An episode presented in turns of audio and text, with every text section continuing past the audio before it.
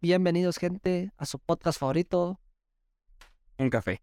El día de hoy nos acompaña el café de Krispy Kreme, Muy bueno. un café producido en Fraijanes, en la finca El Rincón.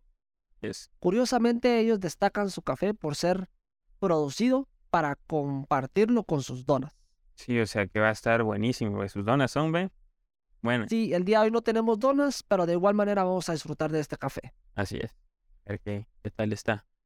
Bueno, Pablo, para abrir el episodio de hoy, vamos a hablar sobre animales. Ah, de los TikToks de los candidatos. No, no, no, no. Vamos a hablar sobre los animales que están en el zoológico. Eso. La Aurora. Sí, en el zoológico La Aurora. Pues, ¿qué otro zoológico? Ah, bueno, hay uno en Shela, no importa, el del zoológico La Aurora. Este, a ver, gente.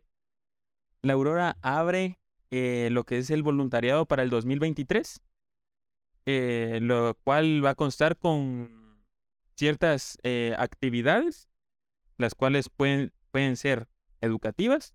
También van a haber campañas de conservación natural y otros eventos especiales. Exacto. Cabe destacar, gente, que es un, un curso que llega a ser semiprofesional, destacan ellos. ¿Nos podría mencionar cuáles son los requisitos para participar en este voluntariado? A ver, hay bastantes. Antes de, de decir, digamos, la mayoría, vamos a destacar el más importante. El cupo es limitado. O sea, si les llama la atención, eh, deberían de empezar a, ver para poderse inscribir. A ver, este, este voluntariado va a constar de lo que son tres capacitaciones, las cuales van a durar un total de 21 horas. ¿verdad? Otro requisito es eh, que la edad mínima para poder participar en esto es de 16 años adelante. Eh, también debemos de constar con una eh, a un tiempo el compromiso de que va a durar seis meses. También el pago será un pago de un monto de 250 quetzales. A ver, también hay que destacar de que el adulto mayor, en el caso del zoológico, lo dictan a partir de los 50 años. Esta capacitación es completamente gratis. Abuelo, ya sabes. Y este, la inscripción es completamente presencial en el zoológico de 7 de la mañana a 3 de la tarde y es necesario que lleven su DPI. Correcto. Estos 250 de inscripción les incluye una playera de edición limitada del voluntariado, un diploma, su respectivo diploma, claro.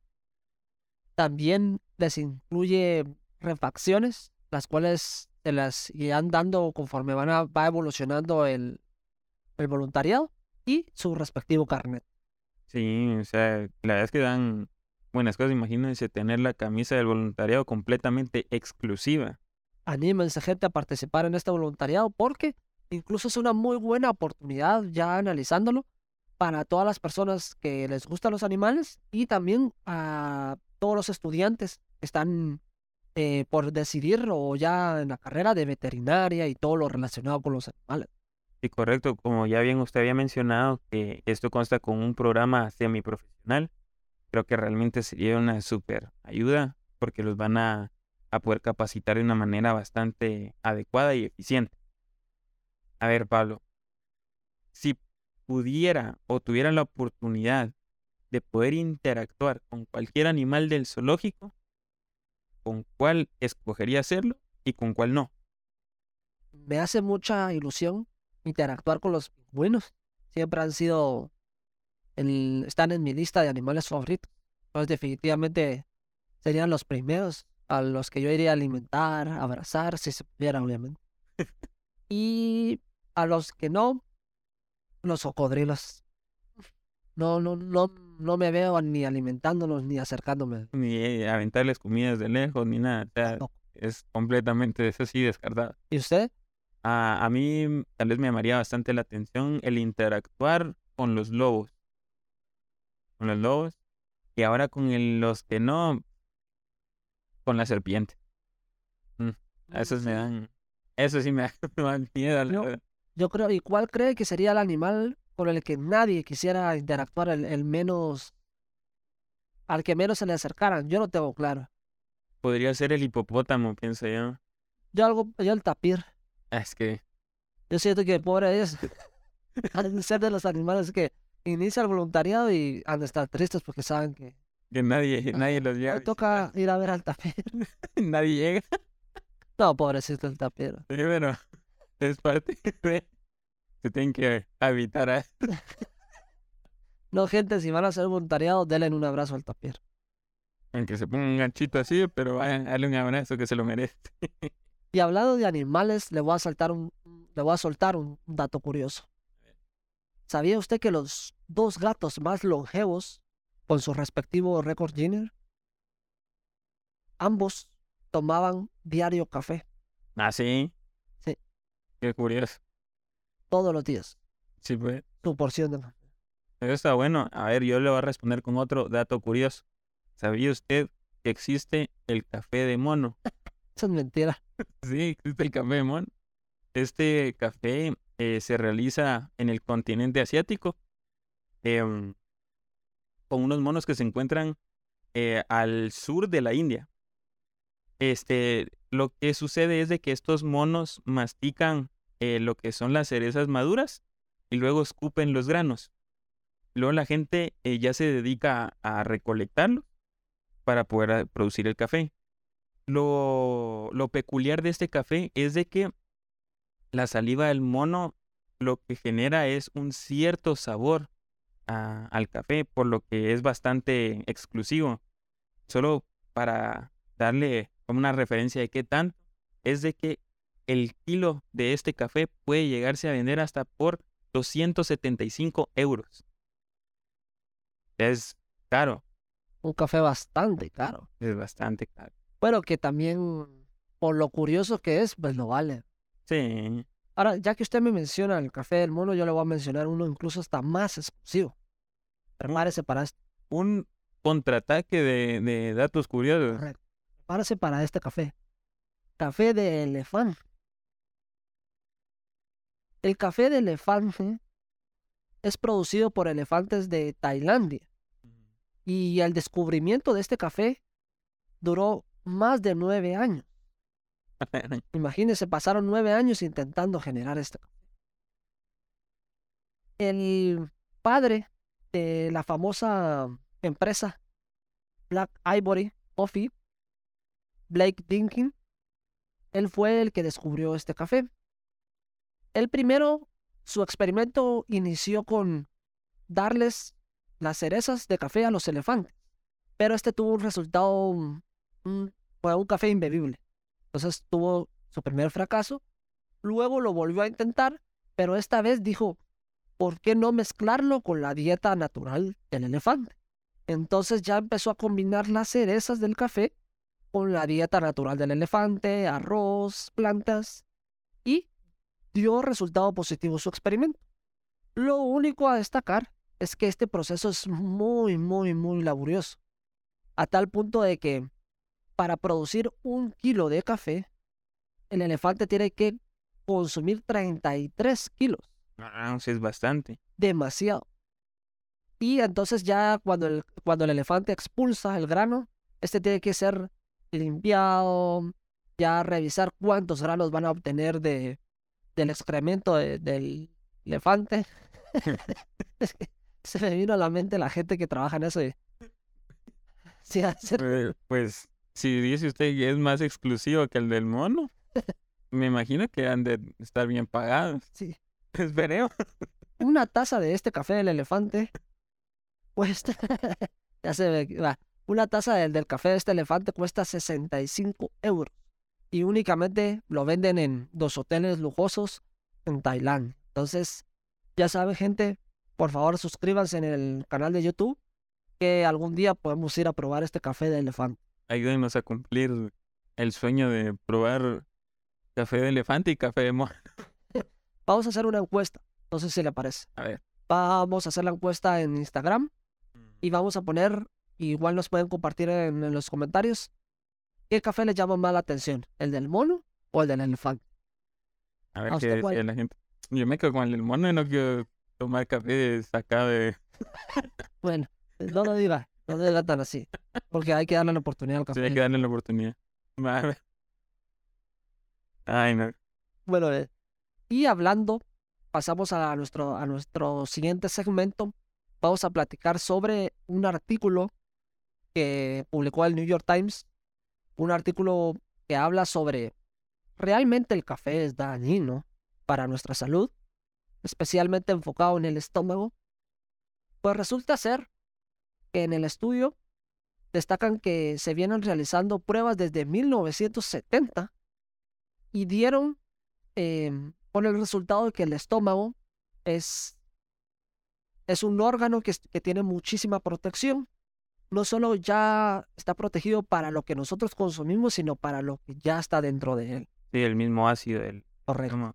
Sí, este... um, se hizo un, una pregunta, la cual enfatiza en el cómo el café afecta o puede llegar a afectar al estómago.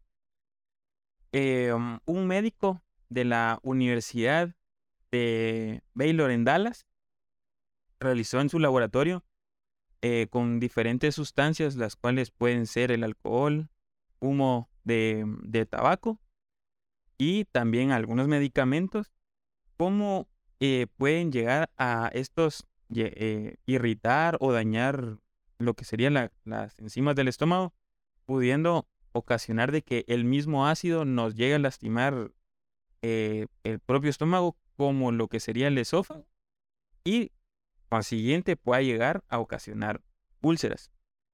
Em, en 2013 se realizó un estudio con más de 8.000 personas, las cuales no representaron ningún daño por café.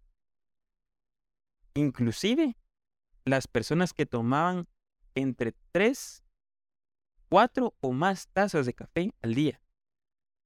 Correcto, no, incluso los, los que realizaron este experimento y, y esta investigación también llegaron a la conclusión que ni siquiera podemos considerar ni existe la probabilidad que sea malo el café para nosotros.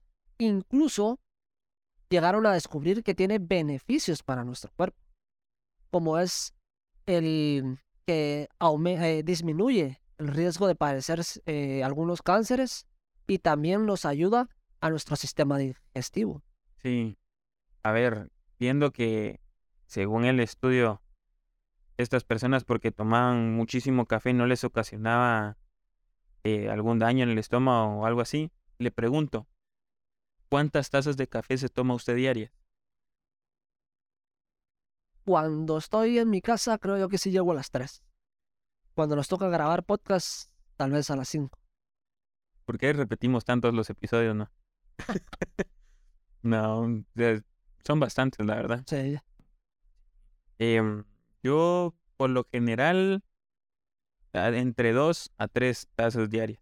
¿Y tiene algún momento en especial en el que diga, me gusta tomar café a tal hora, después de alguna actividad? Eh, no, tal vez después no, sino antes. A mí me gusta mucho el café en la mañana antes de irme al gimnasio. Muy, muy buen para entreno. Sí, A mí me gusta cuando salgo a trabajar. sí. Sí, me hace feliz. Y, ah, pues, hablando de felicidad, le tengo algunos consejos de una investigación que realizó Harvard para ser feliz. Se viene. Esta es la introducción para el respectivo TikTok de los que comentamos cada episodio. TikTok de la semana. El TikTok de la semana. A ver, como bien ya había mencionado, Harvard realizó eh, un estudio que es bastante importante sobre cómo ser feliz. Este estudio duró aproximadamente 85 años, en el cual estuvieron involucradas más de 2.000 personas. Como dato, una de estas personas en las que estuvieron involucradas fue el expresidente John Kennedy de los Estados Unidos. Un estudio que incluso de los resultados que obtuvieron fueron que cuando usted cumple 80 años, para que usted se considere una persona que vivió feliz, tuvo que haber cultivado amistades a lo largo de su vida que todavía eh, conserve ya cuando usted, usted ya grande. Eso es lo que le brinda a ustedes una estabilidad emocional. Además de que el estudio reveló que la soledad es incluso hasta más peligrosa que la misma obesidad, ya que la soledad aumenta un 26% la probabilidad de muerte. Sí, otro punto que también destacan es el poder lograr conseguir un matrimonio feliz. Es bastante importante y complejo hoy en día, pero es parte de, de lo que eh, encontró esta investigación. Además, da seis eh, datos también importantes, lo cual ayuda a envejecer bien y feliz. Primero, lo que es la realización de actividad física. La segunda es mantener un peso saludable, porque el hecho de que la soledad sea más peligrosa que la obesidad no quiere decir de que, bueno, no estoy solo, voy a engordar, no, o sea, hay que ser saludable y cuidar el peso. Y por consiguiente, el tercer punto es la salud. Debemos de cuidarnos bastante. Sí, los otros tres puntos que resaltan esta investigación son no abusar del tabaco y el alcohol, entonces, está bien pasarla bien de vez en cuando, pero tampoco... Con medida. Sí, con medida. Luego también resalta que debemos de trabajar nuestra madurez. ¿Por qué? Porque a lo largo de la vida nos enfrentamos con situaciones que si no manipulamos o no logramos sobrellevar con cierta madurez nos pueden afectar tanto físicamente como emocionalmente. Y por último, un matrimonio estable. Hace conexión, como bien mencionaba usted anteriormente, que es necesario un matrimonio estable para que nuestras emociones no estén dependiendo de un hilo. Sí, correcto. Así que esto es lo que recomienda Harvard. Eh, y así concluimos el episodio del día de hoy. Ya saben que los enlaces de toda esta información la pueden encontrar en la descripción del video. Eh, listo, esperamos que les haya gustado. Ya saben que nos pueden escuchar en Apple Podcast, Spotify, Google Podcast. Síganos en nuestras redes sociales, las cuales son Instagram, TikTok. Ah, muy bien. y también YouTube, muy importante gente, por favor, suscríbanse al canal de YouTube porque queremos ir a probar el café del mono y el café del elefante. Sí, ya, y también a, eh, ahí a la campanita que les notifique cada vez que hay contenido que subimos. Así que eh, esto un anuncio, se vienen ciertas mejoras, entonces solo lo dejo sobre la mesa. Pero a mí no me dijo nada. Nos vemos en el próximo episodio. Ay, nos vemos, gente. Esto fue un café.